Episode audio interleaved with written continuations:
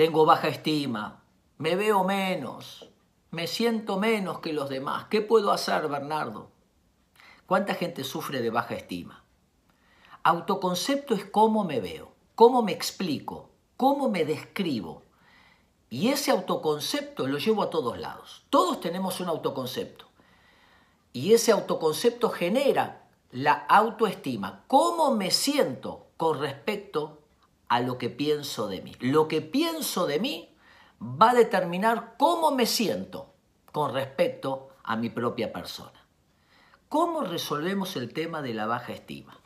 Bien, lo resolvemos cuando entendemos lo siguiente.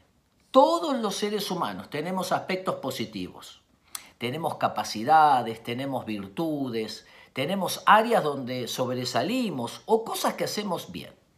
Y todos tenemos debilidades, errores, vulnerabilidades. ¿Dónde está el problema? El problema está cuando yo solo veo lo que hago bien y niego mis errores y mis debilidades. Me volví un narcisista. Agrando y maximizo mis capacidades y niego mis errores. Los proyectos los demás. La culpa lo tienen los demás. En el otro extremo están las personas que solo ven sus errores, no ven sus capacidades. Entonces dicen yo no sirvo, no valgo, no puedo. ¿Qué sería tener un buen autoconcepto? Es aceptar que todos tenemos aspectos positivos y aspectos negativos. Todos tenemos fortalezas y debilidades, cosas que hacemos bien y cosas que hacemos mal. Es decir, que autoestima se resuelve cuando aceptamos nuestra totalidad. Todos los seres humanos, todos, hacemos cosas muy bien y hacemos cosas muy mal.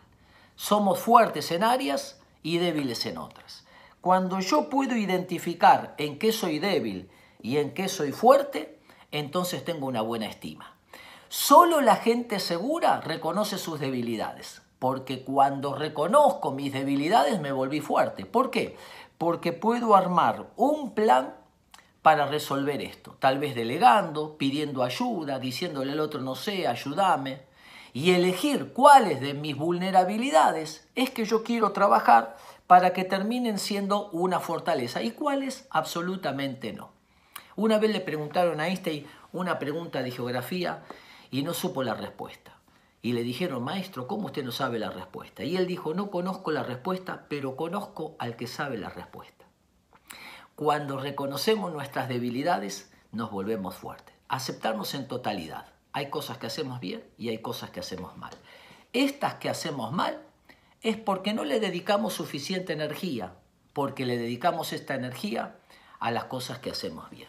Sencillamente, aceptar al otro con virtudes y con defectos, fortalezas y debilidades, y vernos a nosotros en totalidad, hará que tengamos un buen autoconcepto. A fin de cuentas, no valemos ni por lo que hacemos bien, ni por lo que hacemos mal, ni por lo que sabemos, ni por lo que tenemos, ni por nada. Valemos porque somos. Somos seres humanos, creación de Dios. Espero que les sirva. Un abrazo.